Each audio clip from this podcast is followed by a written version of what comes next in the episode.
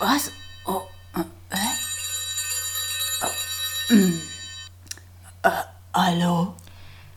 Hallo, Preston. Äh, ja? Hier ist Herschel. Ha hallo? Ähm, ich äh, müsste dich um einen kleinen Gefallen bitten. Okay.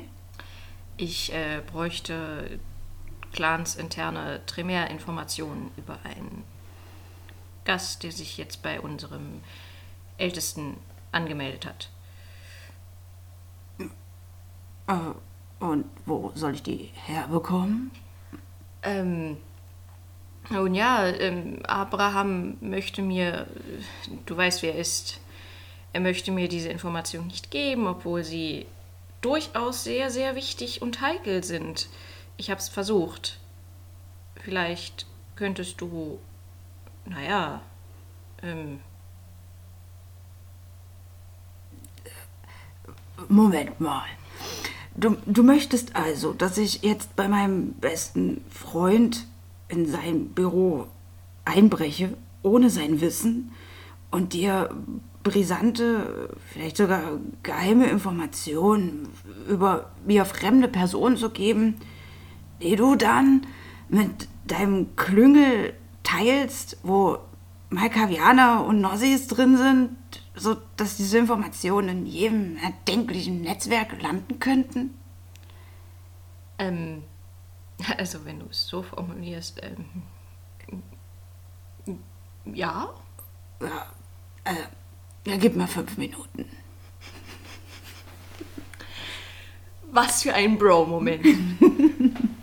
Ja, willkommen bei Nerdgasm. Hier Moin. ist Caro Hier ist Toni. und wir Haben uns mal was Besonderes ausgedacht. Eigentlich war es Karos Idee, ne? Also äh, eine Szene äh, nachzuempfinden, die wir im Rollenspiel so erlebt haben. Ja, ja, also das war ein Telefonat, was ähm, der liebe Hirschel und äh, Preston miteinander geführt haben ähm, in London. Und ja, Es ging halt um wichtige Informationen und äh, tja. Man hört, da, man hört da ein bisschen raus, wie, wie gut äh, der Preston so unterwegs ist. Preston ist ein richtiger Bro. Nicht zu jedem, aber Hirschel mag er irgendwie. Ja, Höschel mag ihn auch. Ich mag ihn auch. Wahrscheinlich deswegen.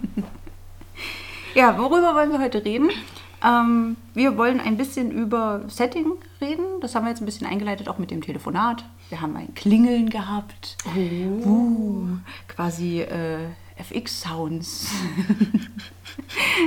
Und ähm, genau, das wollen wir ein bisschen nutzen, um so darüber zu sprechen, wie macht man eine Welt lebendig. Ähm, wie muss man eine Welt, wie stark muss man etwas beschreiben? Genau. Wann muss man etwas nicht beschreiben? Ja. Und generell, ähm, man darf halt nicht vergessen, auch wenn man äh, ganz krasse Spielercharaktere hat oder NPCs, äh, na, es gibt natürlich eine Welt, in der die Spieler sich befinden und die muss im gewissen Maße halt aufgebaut sein. Aber es wäre auch schade, ähm, beziehungsweise ja, nicht unbedingt Zeitverschwendung, aber es wäre halt einfach schade, wenn so gewisse Aspekte der Welt ganz umsonst gemacht werden. Ja, auf jeden Fall. Also weil da auch einfach Mühe drin steckt. Genau, Zeit. weil eben die Mühe drin steckt und weil man als Spieler sich dementsprechend auch äh, na, mit dieser Welt auseinandersetzen muss. Und der Spielleiter hat nun mal die Pflicht, diese Welt im gewissen Sinne vorzugeben. Nicht wahr? Wie, wo haben wir eigentlich überall schon gespielt, sag mal? Ja, viel. Ähm, Vor allem in Europa. genau, in Europa und äh, auch an vielen Orten zu unterschiedlichen Zeiten. Genau. Ähm, das ist bei uns so ein bisschen, so nutze ich äh, viel die äh, historischen Hintergründe in dem Beschreiben meiner Settings. Zum Beispiel haben wir ja in London mehrere Male gespielt. Lass uns mal aufzählen. Wir haben angefangen Halle 1990. Ja, genau. Und haben da auch nochmal ein LARP dann gespielt, 2019. Ja, Ähm, dann waren wir bereits in London, Ja. äh, 1630, und da sind wir auch in Paris, Cannes und Hamburg gewesen. ja, Jetzt sind wir wieder in London, 1986, ähm, haben in Brünn angefangen, auch eine sehr interessante Stadt. 1854 bis circa 1930 mit Ja. Zeitsprüngen, also hm? ja, und haben jetzt angefangen in Paris 2015. ja. Ja? Genau. Und äh, ich nutze dann immer für die, für die Städte zum Beschreiben, gerade weil wir zu unterschiedlichen Zeiten äh, spielen, auch die historischen Hintergründe. Zum Beispiel wird man 1630 in London diese Gurke nicht finden und auch das Riesenrad nicht. Nein. Ähm, und äh, da gibt es halt ganz andere Marker, die man Ja. benutzen kann. Wir haben damals nur am Hafen uns aufgehalten. Genau, in der und sind- Hafengegend. Und sind auch aus dem Hafenviertel gar nicht rausgekommen, als wir in London waren. Das ist jetzt 1986 in der Runde, ist das anders. Da spielen wir in Brixton. Genau. Ähm, auch da steht die Gurke, glaube ich, noch nicht.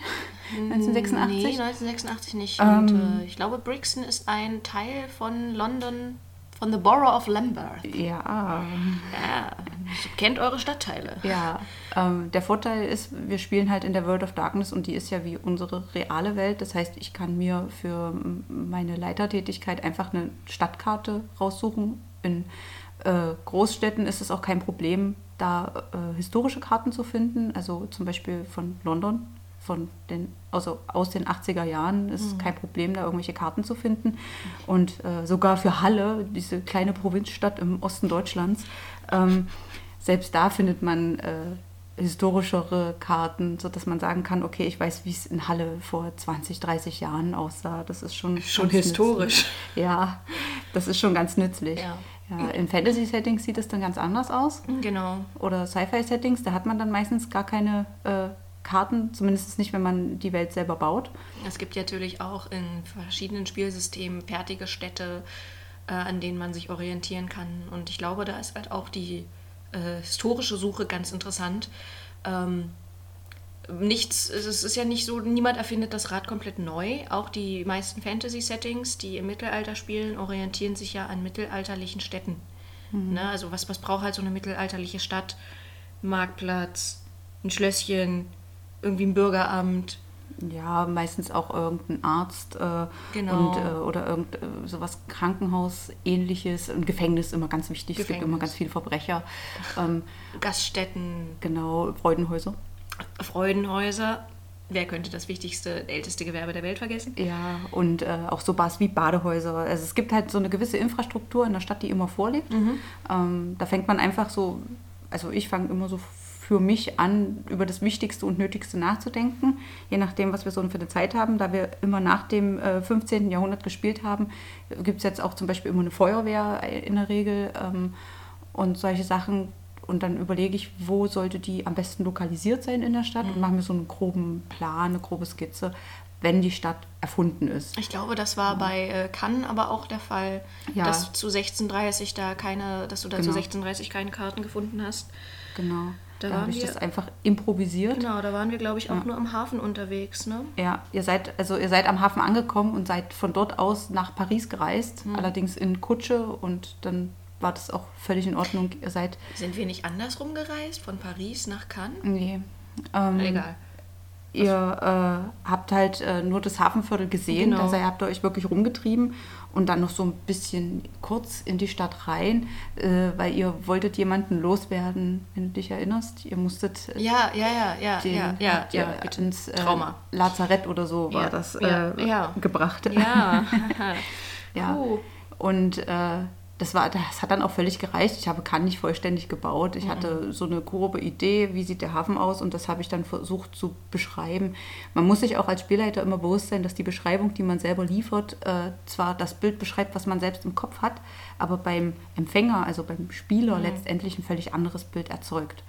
Ähm, das ist nicht schlimm. Das ist äh, einfach eine Ermessenssache. Wenn ich sage, ein Haus im Nebel, dann ist natürlich, stellt sich jeder ein anderes Haus vor. Der eine stellt sich eins mit Spitzdach vor, Das der nächste mit Flachdach. So eine riesige Villa mit Ja. dreistöckig oder keine Ahnung einer was. nur so ein Bretterverschlag. Rokoko-Stil. Also äh, ein Haus ist nicht gleich ein Haus, das muss einem klar sein. Genau. Ähm, man kann natürlich anfangen, das detaillierter zu beschreiben. Man sollte sich dann aber auf Details beschränken, die wichtig sind Ja. für ähm, das Spiel. Genau. Ähm, wenn die Details nicht wichtig sind, wenn es völlig egal ist, ob das äh, drei oder fünf Etagen hat, dann lässt man das weg. Dann sagt man ein mehrgeschossiges Haus. Ähm, Genau. man, man kann sich dann nämlich auch in der Beschreibung sehr verlieren. Also das sind so Berichte, die ich auch schon von anderen Spielern gehört habe, die dann sagen, ja, das, das nervt halt, wenn der Spielleiter, also es ist zwar schön, wenn er es schön beschreibt, aber wenn er dann eine halbe Stunde beschreibt, bevor man selbst mal zu Wort kommt, dann ist es auch schon ein bisschen Genau. so eine One-Man-Show. Das will auch kein Spieler erleben. Aber was man da als, auch als äh, Spielleiter im Hinterkopf behalten soll, ich meine, bei uns äh, quasi das Äquivalent zu Sinnesschärfe, ich glaube, das war DSA, Ja. Indem man Sinnesschärfe würfelt, um beispielsweise besondere Dinge zu entdecken oder besonderes Gehör etc. Äh, bei uns ist das quasi Wahrnehmung und Aufmerksamkeit, was man dafür würfeln muss. Aber man sollte das nicht würfeln müssen, nur damit der Spielleiter anfängt, den Raum zu beschreiben. Ja, das Also- ist klar. Äh, das hatte ich auch schon erlebt, dass dann quasi, äh, keine Ahnung, da waren wir in irgendeinem Schlafgemach gelandet und äh, der, Sp- ich, einer von uns hat gefragt, ja, wie sieht es denn hier überhaupt aus? Und dann erstmal Sinnesschärfe würfeln. Nein, ihr müsst auch im wahren Leben nicht groß drauf achten, wenn ihr in einen Raum reingeht, oh, da ist ein Tisch. Da werdet ihr schon nicht gegenlaufen, das äh, seht ihr. Ja, bei diesen feineren Details, wenn dann wirklich mehr äh, Input äh, kommt, die, wenn die Spieler das fordern, dann kann man natürlich nochmal seine kleinen Feinheiten einstreuen. Ja, das ist dann zum Beispiel, wenn der Tisch irgendeine Gravur hat oder Genau. irgendeine Inschrift. Oder der irgendwie wackelt äh, und das äh, nur durch einen Zettel aufgehalten wird und auf dem Zettel vielleicht was draufsteht. Der ist halt rausgerutscht. Ja, das äh, sieht man natürlich nicht gleich auf den ersten Blick. Da äh, kann man dann schon mal würfeln lassen, obwohl ich auch immer der Meinung bin, das muss der Spielleiter selbst für sich entscheiden. Wenn ich jetzt zum Beispiel mit meinen äh, Runden äh, irgendwo hingehe, dann lasse ich viel auch ohne Würfeln. Ähm, wenn er jetzt Beispiel dieser Zettel, der unterm Tischbein rausrutscht, ich meine, wir haben es ja mit Vampiren zu tun, die kriegen das mit. Ja. Da- da- das brauchen die nicht würfeln, da so einen komischen Zettel zu finden. Wo ich sie habe würfeln lassen, war jetzt neulich, da hatten wir es mit einem Bett. Das war um Ja. 0,7 Millimeter verschoben Ich glaube 0,63. oder 0,63. Also es war äh, wirklich wenig verschoben und ähm, das hat auch fürs kainitische Auge nicht für den ersten Blick gereicht.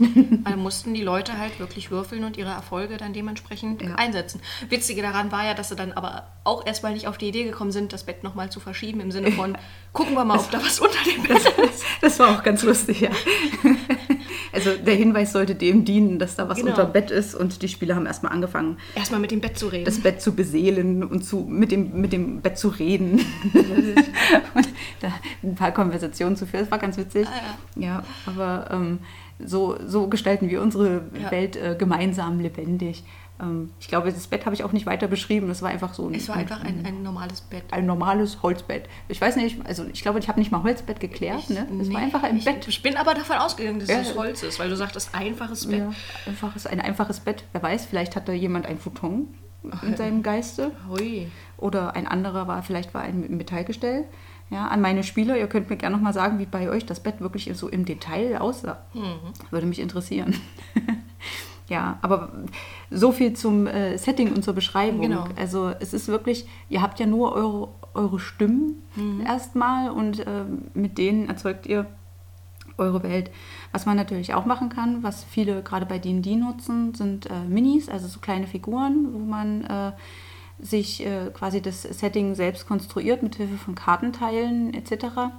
Gerade Wie beim Deckgaming und so. ist ja dann auch super wichtig in irgendwelchen Kämpfen oder generell Genau. bei größeren Abenteuern zu wissen, wo die Charaktere dann jeweils sind, wo Ja. sie stehen. Wenn zum Beispiel die Feinde ankommen und du ganz hinten stehst, kannst du natürlich nicht von jetzt auf gleich als Nahkämpfer sagen, ich mache den platt. Nee, nee, nee, nee. Ja, es wird nichts. Was wir immer, wir nutzen viel unser Whiteboard. Ähm, Gott lobe das Whiteboard. Beste Erfindung. wir, äh, das wird bei uns wirklich rege genutzt bei solchen äh, Dingen. Und äh, ansonsten haben wir auch äh, unterschiedliche Dinge, also was halt gerade da ist, Würfel. Wir hatten, also Würfel, was hatten wir noch? Schokolade, also so Bonbons Ja, haben wir auch als benutzt. Figürchen. Als Figürchen. ähm, Schachfiguren? Schachfiguren. Schachfiguren? Ja, und äh, einfach nur um zu klären, wer steht wo und was passiert an welcher Stelle. Aber Genau. das, in der Regel brauchen wir das nicht. Also wir nutzen das wirklich nur, wenn es unübersichtlich wird. Wenn wir Genau. viele Feinde haben, viele, viele äh, äh, Leute da sind und auch noch ein paar NPCs dabei, dann wird es schnell unübersichtlich und dann nutzen wir es. Ja. Das ist, äh, ist ja auch nicht verboten im Nein, Rollenspiel, da sich einfach irgendwie ein Hilfsmittel zu nehmen. Ich meine, im Zweifelsfall reicht ein Blatt Papier und ein Bleistift und man zeichnet ein Hm. mit äh, den Anfangsbuchstaben, wer wo steht und dann auch welche Bewegung wo ausgeführt wird. So haben wir das ja auch gemacht, als äh, uns neulich die Hunter angegriffen haben. Also wir spielen ja in London 1986 in einem Klüngel, dass äh, die quasi auch alle in dem gleichen Haus wohnen.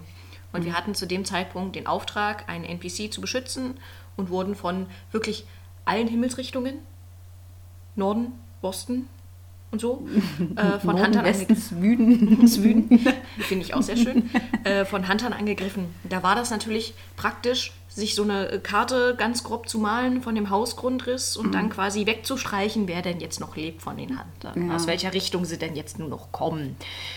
Die haben es nicht lange gemacht bei uns. Ja, die waren dann relativ schnell platt. Ja. So viel zum Balancing vom So letzten. Folge. Ähm, aber wir hatten das auch schon, dass wir ziemlich krasse Charaktere hatten, die Ja. Also die waren, Ja. ja, das Würfelglück. Würfelglück dürft ihr nicht unterschätzen. Sowohl für euch als auch für den Gegner. Aber wo wir schon mal bei Karten sind, ähm, Kartenwichtigkeit, beispielsweise für Städte und so weiter, die kann ja auch in den Hintergrund rücken, wenn von vornherein klar ist, dass die Charaktere viel reisen.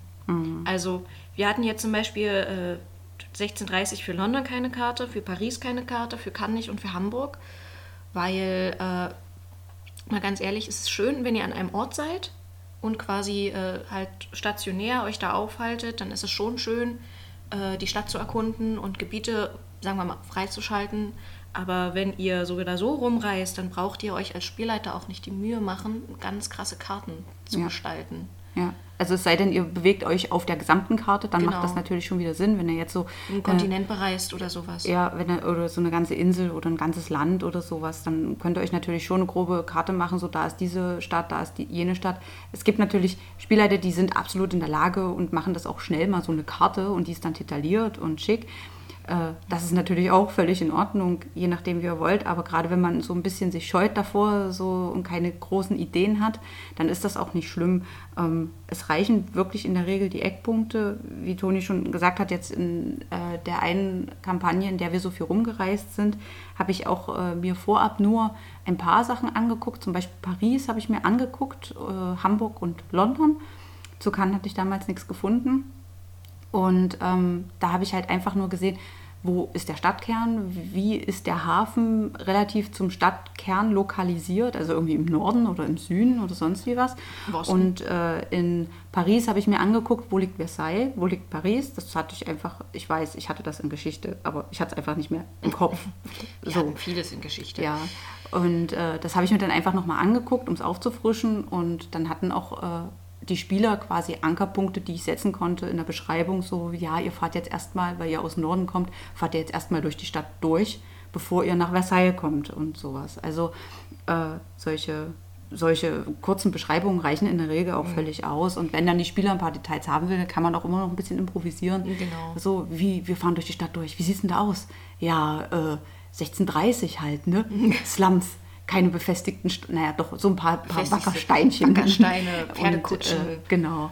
Also da kann, man, da kann man locker improvisieren. Und wenn man Angst davor hat, dass sowas, so eine Frage kommen könnte im Voraus, dann kann man sich halt schon mal ein paar Notizen machen. Genau. Und äh, das ist kein Problem, denke ich. Ja, es kommt halt auch immer drauf an. Ich bin zum Beispiel so ein Fan, also ich sind jedes Mal so kleine Fangirl-Momente, wenn ich äh, das so gestalten kann, wie es auch tatsächlich war, so in der Historie. Ich, ich freue mich da tierisch, wenn die Dinge, wie ich sie mir denke, auch in der Realität so gepasst haben und andersrum. Aber äh, das ist natürlich jetzt auch nicht Pflicht. Euch wird da keiner festnageln. Also gute Spieler nageln den Spielleiter nicht auf historische Unkorrektheit fest. Ja, das ist auch so ein No-Go.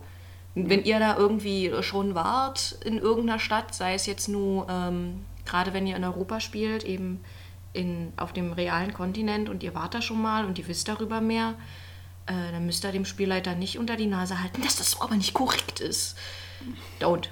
Das macht das Spielgefühl total kaputt. Und wenn ihr doch wollt, dass da irgendwie was eingebaut wird, so nach dem Motto, hier, ich war da erst neulich oder ich kenne mich da so ein bisschen aus in der Stadt, ich hätte da ein bisschen Input für dich, dann macht das vorab fertig. Der Spielleiter nimmt das bestimmt auch dankend an, aber seid nicht Seid kein Arschloch. Ja. Ne? Ja, also es macht einfach das, den Spielfluss kaputt Genau. und äh, nimmt natürlich, wenn dann der Spielfluss gestört wird, nimmt es Spaß und äh, in der Regel ist sowas nicht beliebt. Auch wenn man selber der Meinung ist, man weiß es besser und man muss das jetzt nach vorne bringen, don't. Das ist auch bei den Spielern nicht beliebt, wenn ihr das als Mitspieler tut. Don't. Ja. Ja. Und äh, wenn ihr Fantasy-Settings spielt, dann ist das sowieso ad acta gelegt. Mhm. Dann könnt ihr es nicht besser wissen in der Regel. Es sei denn, ihr spielt auf äh, vorhandenen Karten vom D&D oder genau. sowas. Oder ihr sagt jetzt, ihr kennt euch so krass mit dem Mittelalter aus und das geht ja gar nicht im Mittelalter. Don't. Ja. Es wenn ihr das. ein No-Go. Das geht beim Genau. Knicke mit ein. Ne? Das ist, fließt in den Knicke mit Ja, ein. schreibt es euch auf. Macht euch Notizen. Äh, das sind einfach Dinge, ähm, der Spielleiter macht sich ja Gedanken nicht Genau. nur um die Welt und wie korrekt die ist, sondern der macht sich halt auch Gedanken darum, was ihr jetzt äh, für eine Aufgabe habt, wo ihr hingeführt werden solltet und sowas.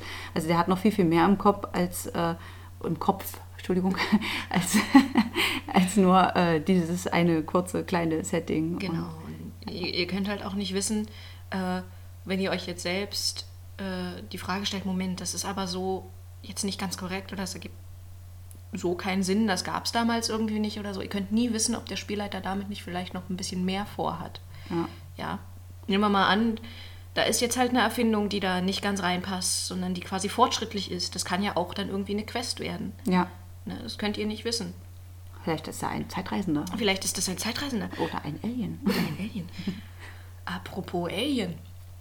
Ähm, wir reden die ganze Zeit über D&D und DSA und unsere World of Darkness, aber äh, Call of Cthulhu spielt ja auch größtenteils in den meisten Fällen in Europa. Ja, ja, Na, Das kann man ja genauso nutzen. Genau. Ähm, da So als Beispiel. Äh, genau, da ist dann wieder die reale Welt äh, in Anführungsstrichen gegeben. Es gibt ja auch noch andere Settings, jetzt zum Beispiel Shadowrun, da hat man äh, eher Sci-Fi-Setting, da kann man dann auch noch mal ein bisschen mehr drin. Dann gibt es natürlich auch sowas wie Star Wars, was man spielen kann, wo man dann auch auf fremden Planeten landet. Auch da gibt es ähm, ganz einfache Fragestellungen, die man äh, finden kann, dass man zum Beispiel sagt, okay, ich habe hier einen Exoplaneten, was ist denn da, was, was ist denn da wichtig? Wird da irgendeine Ressource abgebaut? Hat er eine Atmosphäre? Stellt euch erstmal diese Fragen beim Wordbuilding und äh, daraus, aus, aus solchen Fragen ergibt, ergibt sich ja meistens schon das Aussehen des Planeten. Es muss natürlich irgendwie schlüssig sein und ins Universum passen. Also ob ihr jetzt äh, Shadowrun spielt oder Star Wars, es hat alles so ein, ein gewisses Flair, was so grundlegend vorhanden ist, einfach aufgrund des Settings, was ihr äh, Genau. wählt, also aufgrund des Regelwerkes oder ge- generell der Welt äh, im Groben, die ihr wählt. Und da gibt sich ganz viel. In Star Wars ist halt eben so ganz krasse Technik, sieht aber alles irgendwie schon ein bisschen benutzt und ranzig aus. Das ist so ein ganz typisches Ding für Star Wars. Ähm, bei Shadowrun sieht alles noch viel benutzter und ranziger aus als bei Star Wars. Aber auch da gibt es dann wieder äh, gegensätzliche Dinge, wo Ja. es dann total modern und schick aussieht. Also ähm, da einfach ein bisschen dem System auch anpassen, die Beschreibung. Und in der Regel passiert auch ganz viel im Spielerkopf. Wie gesagt, das, was ihr euch vorstellt, stellt sich nicht der Spieler vor.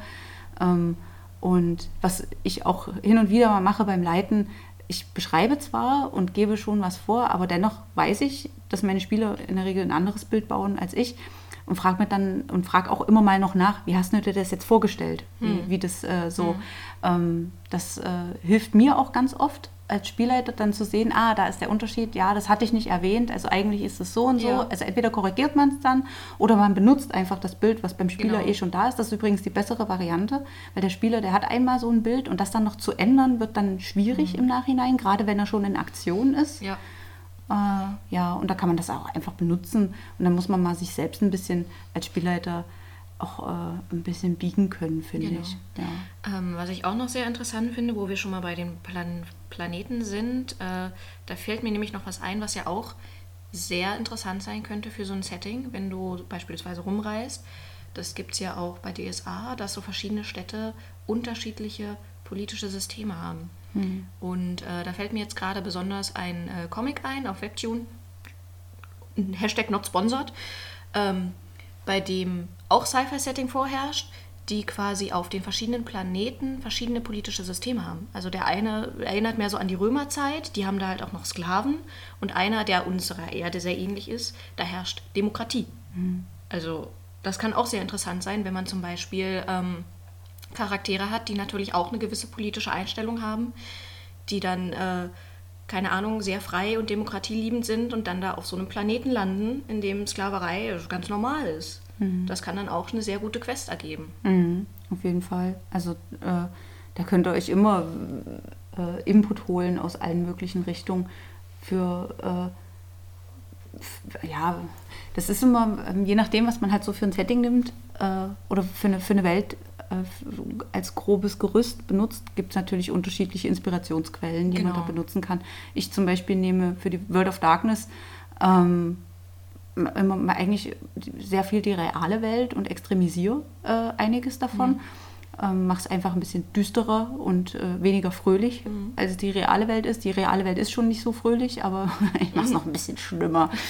Ähm, und habe da große Freude dran. Für Call of Cthulhu ist äh, zum Beispiel diese ganzen H.P. Lovecraft äh, äh, Bücher und äh, Geschichten, Kurzgeschichten, sind da auch eine gute Vorlage. Ich finde auch Edgar Allan Poe für H.P. Lovecraft, ja. für Call of Cthulhu ja. auch, ist auch eine super Inspirationsquelle. Um, um, um. Ja, und äh, man kann auch andere Sachen, jetzt zum Beispiel bei Sci-Fi-Settings, so albern es klingt, ähm, der kleine Prinz. Oh, das ist ja. auch äh, eine super Inspirationsquelle, ähm, wenn man auch die Planeten so nicht benutzen kann, wie sie beim kleinen Prinzen äh, vorkommen. Aber man kann das Ganze natürlich ein bisschen erweitern. Man kann so dieses, diese Grundidee nehmen. Ja, da ist dieser Planet mit dem Typen mit der Uhr. so, ähm, und da kann man so einen Uhrenplaneten bauen oder irgendwie sowas. Oder was, äh, wo ganz abgefahrene Zeitenparadoxen genau, herrschen. Genau, also man kann das dann einfach so ein bisschen als, als Grundpfeiler nehmen und kann dann so ein bisschen vor sich hin äh, brainstormen. Wir haben ja schon eine Brainstorm-Folge gehabt. Äh, mhm. ähm, das funktioniert vor allen Dingen immer durch Fragestellungen. Genau, oder halt ja. am besten eben zu zweit tatsächlich. Äh, gegebenenfalls einem Spieler, vielleicht auch einem Nichtspieler, also jemand, der damit wenig zu tun hat, äh, je nachdem, ob er Bock hat, sich da mit euch hinzusetzen. ähm, aber tatsächlich ist das Setting eher sowas, was zum Beispiel in der Regel weniger Rücksprache mit den Spielern erfordert. Was natürlich man machen kann, wenn man jetzt schon eine eingespielte Truppe ist und mal was Neues ausprobieren möchte, dass man sich da halt äh, Ideen holt, so nach dem Motto, ja, worauf habt ihr denn als nächstes Bock? Das macht sich schwierig mit kompletten Anfängern. Mhm. Vor allen Dingen, wenn dann halt wirklich jeder was ganz anderes möchte. Ja. Ähm, aber ihr müsst halt das Rad nicht neu erfinden. Ne? Immer wieder. Wenn ihr irgendeine Idee aufschnappt oder ein Spieler von euch irgendeine Idee hat, äh, dann könnt ihr die ruhig weiter ausarbeiten. Das ist auch überhaupt nichts Schlimmes. Und wie gesagt, auch die äh, äh, Geschichte gerade, also unserer realen Welt, die gibt auch viel, viel Futter. Ja, auf jeden Fall.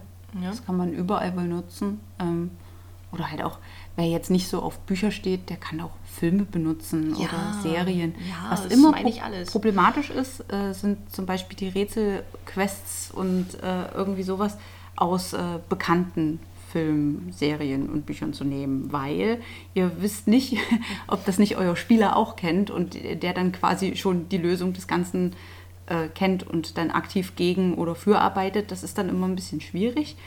Ähm, wenn, wenn ihr da keine anderen Ideen habt, dann mixt es wenigstens ein ja. bisschen. Also ähm, so vielleicht so verschiedene Rätsel, die vielleicht ähnlich sind mit unterschiedlichen Ergebnissen, ähm, ein wenig zusammenbringen, durchschütteln und dann spontan für ein Ergebnis entscheiden, was herauskommen kann, was die Spieler dann irgendwie rauskriegen können, falls ihr da keine großartigen eigenen Ideen habt. Aber in der Regel ist ja schon während des Spiels, das ist so ist meine Erfahrung, äh, dass man während des Spiels schon merkt, ach Mensch, das geht ja in eine völlig andere Richtung, mhm. als ich das mhm. geplant habe. Aber man kann das ja meistens benutzen und kann dann da nochmal ein bisschen gezielter steuern. Wichtig ist immer, dass ihr das ordentlich beschreibt, ähm, was äh, vor allen Dingen was wichtig ist, mhm. was auch für die Spieler irgendwie Input liefert. Das ist auch für die Spieler so ein Tipp. Bei einem erfahrenen Spielleiter ist es so, das, was detailliert von Anfang an beschrieben wird, ist immer wichtig. Schreibt euch auf, schreibt euch auf. wenn, da, wenn da irgendeine äh, Detailbeschreibung erfolgt, zum Beispiel, ihr kommt in den Raum und dann geht das erstmal los, ja, da steht an der Ostwand steht ähm, ein Schrank, an der Nordwand ist ein Fenster, da steht ein kleiner Blumentopf drauf, im Zentrum des Raumes ist ein Teppich und mit einem Stuhl und äh, dann noch an der Westwand. Dann, und äh, dann kriegt ihr schon mit, wow, der legt irgendwie auf die Himmelsrichtung echt Wert. Der Raum ist viereckig.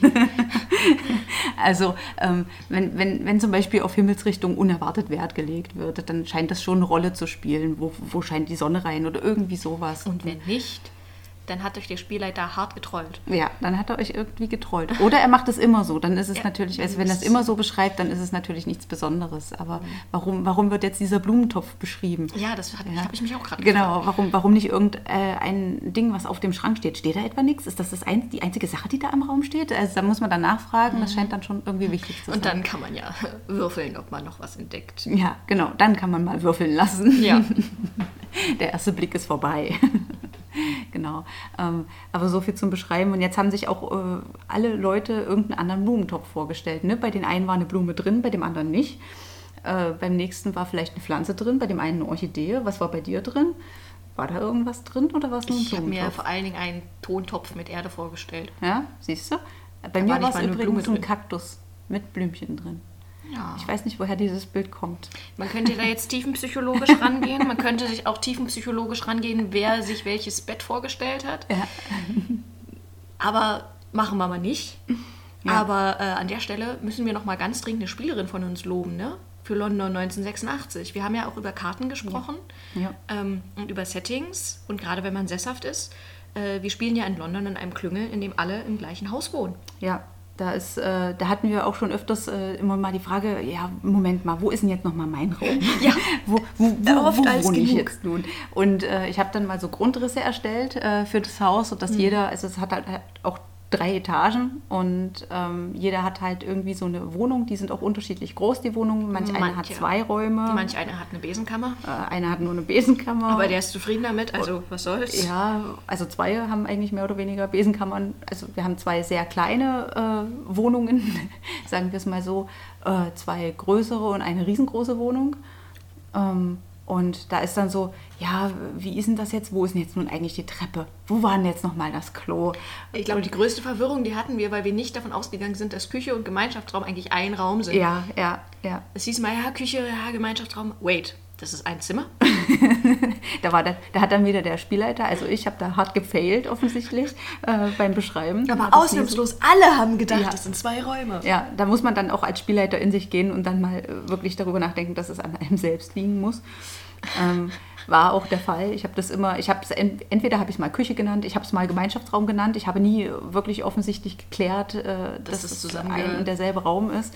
Ähm, ja, und deswegen haben wir dann den Grundriss erstellt. Also Mhm. ich habe den Grundriss gemacht, habe den dann so meinen Spielern geschickt, die haben sich das alle reingezogen. Und eine Spielerin ist jetzt fleißig dabei, ganz professionell, auch mit Software und so richtig Krams. krass, äh, uns eine, eine, ein großes Modell zu bauen. Ja, ja. ja, ein Tischmodellchen. Ja, Es fehlen nur noch die Figürchen. ja, ja, mal gucken. Ja, also äh, Hut ab, Deborah. Ja, vielen Dank. Die Deborah, die habt ihr auch schon kennengelernt, Mhm. die ist da fleißig dabei und bastelt uns ein Haus, in dem wir dann demnächst spielen. Respect, my bro. Ja, also wenn ihr da natürlich sehr engagiert seid, könnt ihr das für eure Runden auch überlegen, ob ihr da äh, 3D-Modelle oder ähnliches erstellt. Ähm, das wird schon ganz, ganz gut werden, wenn es dann was wird. Äh, da freue ich mich Es drauf. gibt ja auch welche, die da irgendwie so ein Tablet in die Mitte legen und Ja. dann da irgendwie. Ja, also da gibt es ganz, ganz extreme Sachen. Das habe ich, das sehe ich ja auch immer mal so bei Facebook oder so in den Gruppen, dass dann Ja. so Leute, die dann ganze Tische bauen, wo sie dann so einen LED-Monitor mit einbauen, wo sie dann die Karten drauf projizieren können. Das ist natürlich absolutes Pro-Level. krass. Das ist echt krass. So, so spielen wir nicht. Ich finde es absolut genial, wenn jemand sowas baut und auch die Zeit hat und den Platz hat, äh, sowas zu machen. Ähm, bei mir hätte ich den ganzen Tag Angst, dass irgendein Kind den Monitor zerhaut.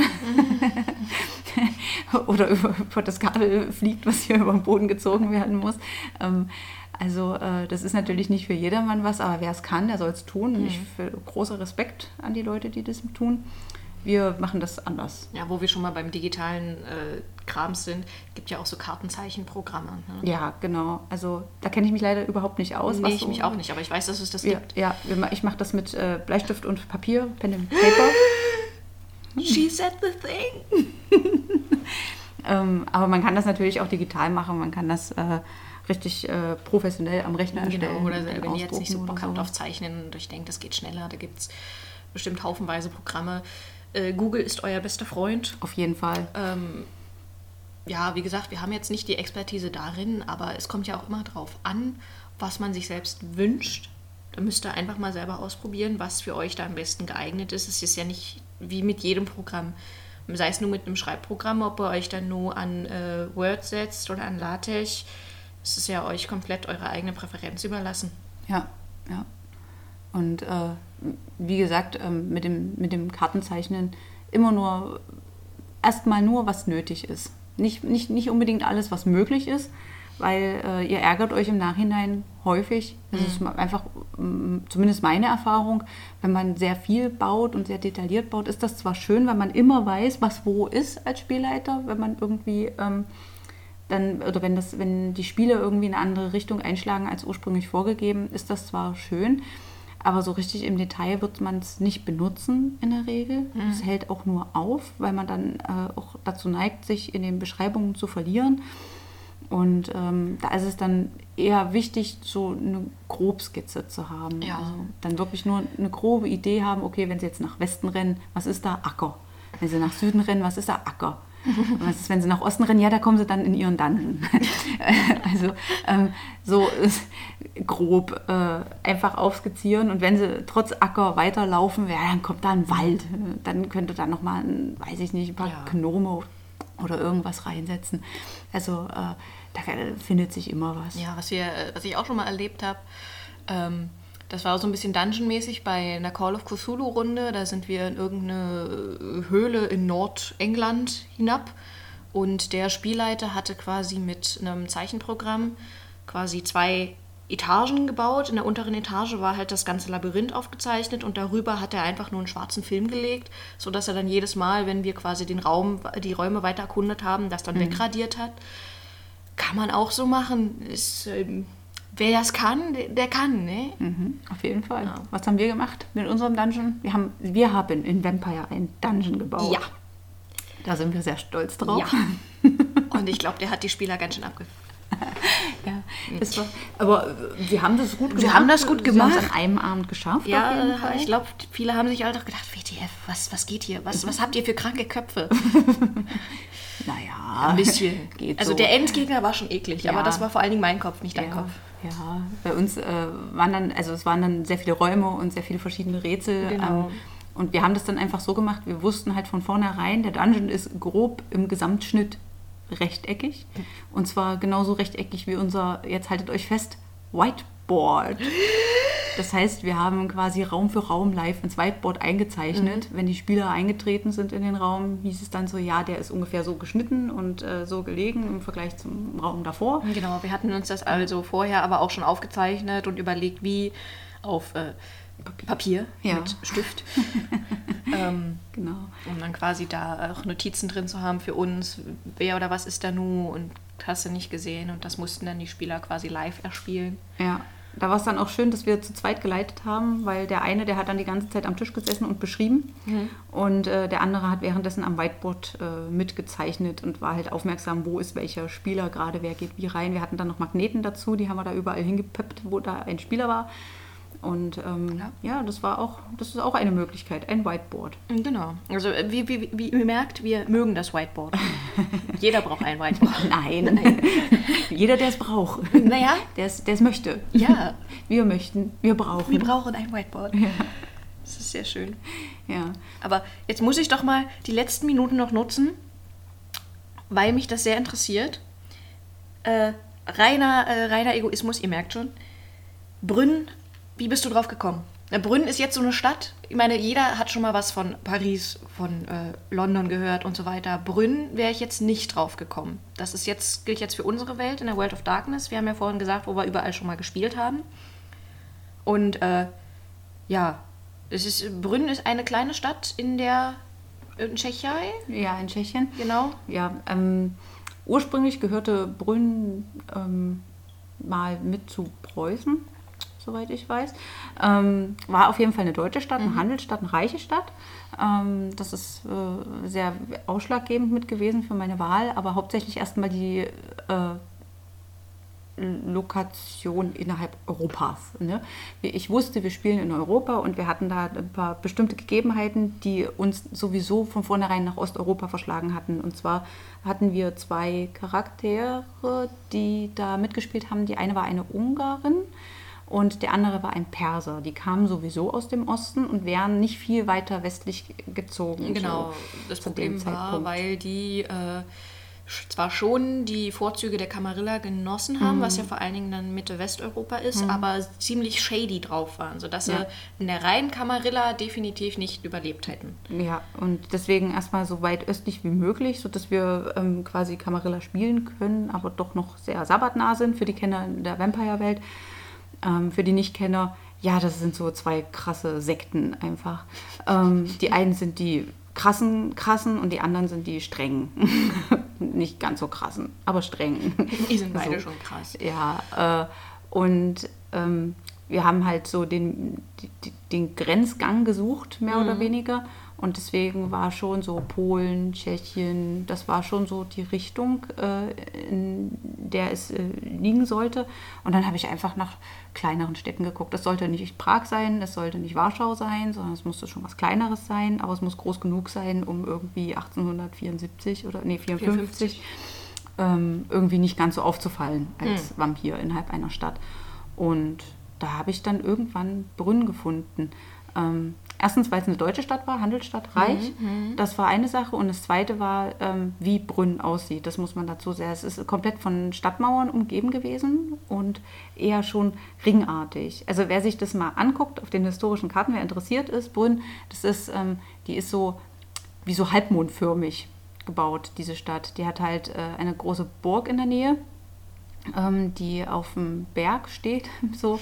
Und ähm, ansonsten ist die halt von so einer riesigen äh, Ringstraße umgeben und äh, einer Mauer dazu. Und das hat mir sehr gut in den Kram gepasst, diese befestigte Stadt, die auch schon historisch gewachsen ist und wo halt äh, ein riesiger Brunnen in der Mitte. Reichtum. Und reich und viele Häuser. Und es hat einfach, es war, es hat sich angeboten. Ich habe diese Stadt gefunden und habe mich in sie vernarrt. Oh. Hat Brünn nicht auch eine furchtbar große Kirchendichte? Das war doch auch ja, schon mal... Ja, das war auch aus, ausschlaggebend. Also in Brünn steht äh, ein, äh, das ähm, Kapuzinerkloster. Mhm. Ähm, da sind diese mumifizierten Mönche ähm, und so, von denen okay. hat man vielleicht auch schon mal gehört. Äh, das war auch mit ein ausschlaggebender Punkt und ähm, das ist da, wo Sladian sich übrigens äh, ganz oft aufhält, in diesem Kloster. Ähm, und äh, es sind allgemein sehr viele Kirchen in Brünn, also aller verschiedener äh, Richtungen, also von orthodox bis irgendwie nicht orthodox. Ich, hatte, ich erinnere mich ja dran, wie du äh, ganz ursprünglich mal auf äh, Papier mit einem Bleistift äh, so diese Ringstadt aufgemalt mhm. hattest und dann so geguckt hast, ja, da ist eine Kirche, da ist eine Kirche, ja, da ist auch eine und du denkst dir so, Wohnen da Menschen oder besteht die nur aus Kirchen? Kirchen. ja.